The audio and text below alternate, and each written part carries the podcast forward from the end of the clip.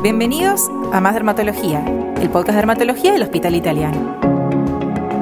Como ya saben, yo soy la doctora Marina Beck Dixon y a mi lado se encuentra hoy la doctora Noelia Capelato, integrante de la sección de abordaje integral en cicatrización de heridas y miembro de la unidad de pie de riesgo en el Hospital Italiano, que es nuestra flamante invitada del día de hoy. Así que muchas gracias, doctora, y bienvenida. Bueno, muchas gracias Marina por la invitación. Eh, este, hoy vamos a hablarles sobre una condición muy frecuente en personas con diabetes, lo que en su conjunto nosotros llamamos pie diabético y abarca muchas condiciones patológicas que pueden tener estos pacientes en los pies producidas por su enfermedad. Y antes de empezar un poquito a hablar de, de pie diabético, ¿podemos explicar brevemente qué es la diabetes para aquellos oyentes que por ahí le escucharon hablar pero no terminan de tener en claro qué es? Bueno, la diabetes es una enfermedad metabólica, crónica y multisistémica. Esto quiere decir que afecta muchos órganos en el cual se dañan las células del páncreas que producen la insulina. Esto va a generar un aumento del azúcar en sangre que nosotros lo llamamos glucemia y este aumento del azúcar va a generar daño en diferentes tejidos, como los riñones, los ojos, el corazón, el sistema circulatorio y los nervios periféricos. Todo esto lo va a lesionar y va a comprometer las funciones de todos estos órganos. Y ahora sí, adentrándonos un poquito eh, en lo que es pie diabético, cuando uno habla de pie diabético, ¿a qué nos estamos refiriendo? Bueno, básicamente el pie, el pie diabético se define como cualquier lesión que pueda tener un paciente en los pies, un paciente diabético en los pies, es debido a su enfermedad. Es importante aclarar primero que si bien todos los pacientes con diabetes de cualquier tipo deben cuidarse muy especialmente los pies, las complicaciones en esto se producen cuando un paciente no sabe que tiene diabetes o cuando su diabetes no está bien controlada. ¿Y qué es lo que hace justamente estas personas que tienen diabetes eh, a una persona más propensa a tener este tipo de lesiones, a tener este tipo de, de lastimaduras en los pies? Bueno, el daño se genera a partir del azúcar alta en sangre, como dijimos antes, que por un lado contribuye a obstruir, o sea, tapar las arterias, y esto da una mala irrigación. Y por otro lado, como los pacientes diabéticos tienen las defensas muy bajas, se encuentra comprometida con peores respuestas ante la infección. En tercer lugar, además de las arterias tapadas y malas respuestas a las infecciones, el principal responsable de las alteraciones del pie es la alteración de los nervios, que nosotros llamamos neuropatía, que por un, por un lado le otorga la lubricación normal de la piel de los pies, produciendo piel seca, fina, descamada, grietas, callos, este, y también le dan el movimiento a los pies. Los pies se lesionan y esto genera deformidades. O sea que vamos a tener deformidades, piel seca, callos y fisuras y alteraciones del apoyo del pie. En todo esto el pie se torna más susceptible a los roces, lastimaduras y traumatismos cuando, por ejemplo, el paciente camina o hace ejercicio con un calzado que está mal adaptado. Finalmente se comprometen los nervios que transmiten la sensibilidad este, y esto produce dolor, y el paciente puede pincharse, quemarse o lastimarse y no lo siente. ¿sí? Entonces, todas estas condiciones pueden predisponer a producirlo. Y esto lo vamos a ver en todos los pacientes que tienen diabetes, o sea, paciente que tiene diabetes, paciente que va a tener pie diabético, o cuáles son aquellos factores que hacen que aparezca o que tengamos más probabilidades de presentarlo.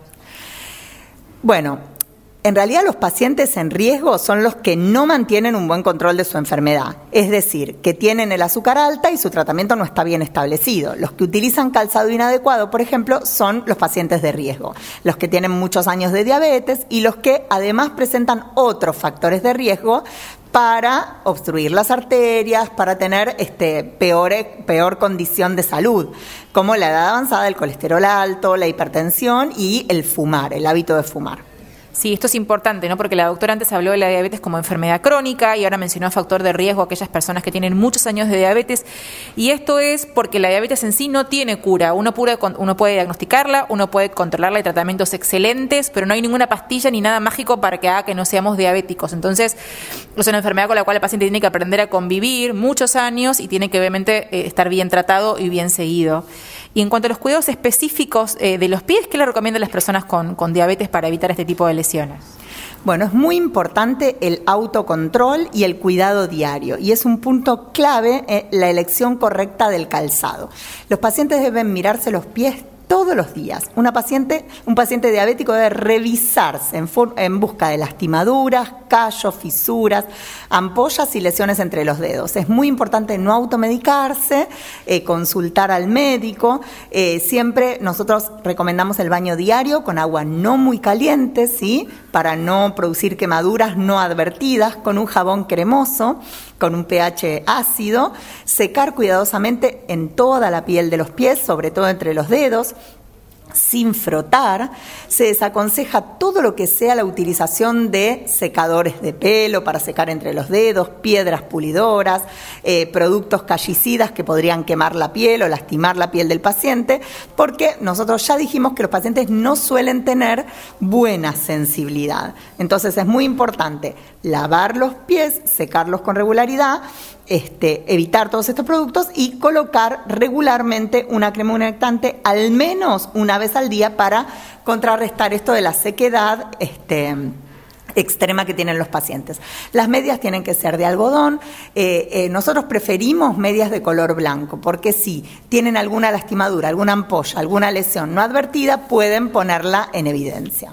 Y con respecto al cuidado de las uñas, ¿no? Que siempre es un tema polémico porque la gente por lo general se corta más las uñas, pero en estos pacientes no nos podemos dar el lujo, ¿no? De cortarnos más las uñas. ¿Qué recomienda?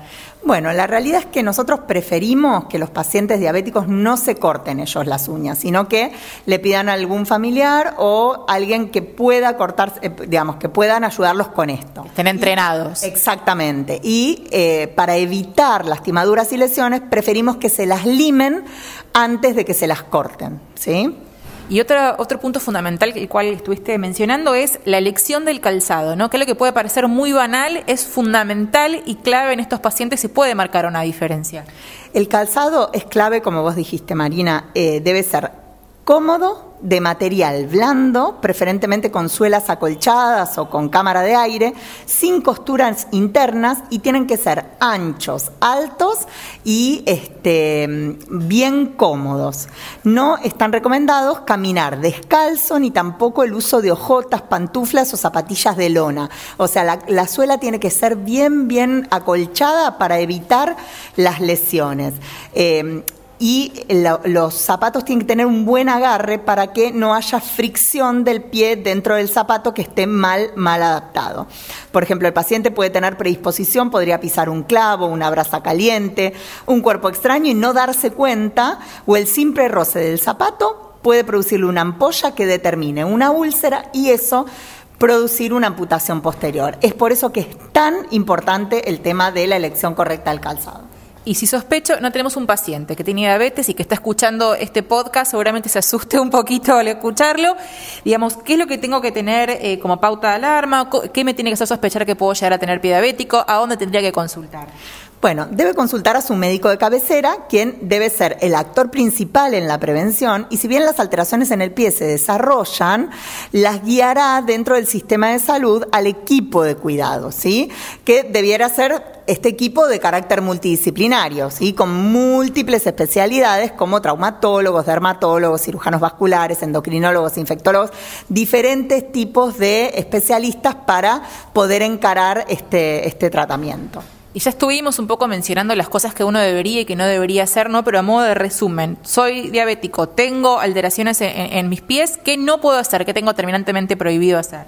Bueno, caminar descalzo, ¿sí? Este, usar zapatos apretados, de taco muy alto, con las puntas cerradas, tipo vedetina, cosas que son muy, muy apretadas y que determinen.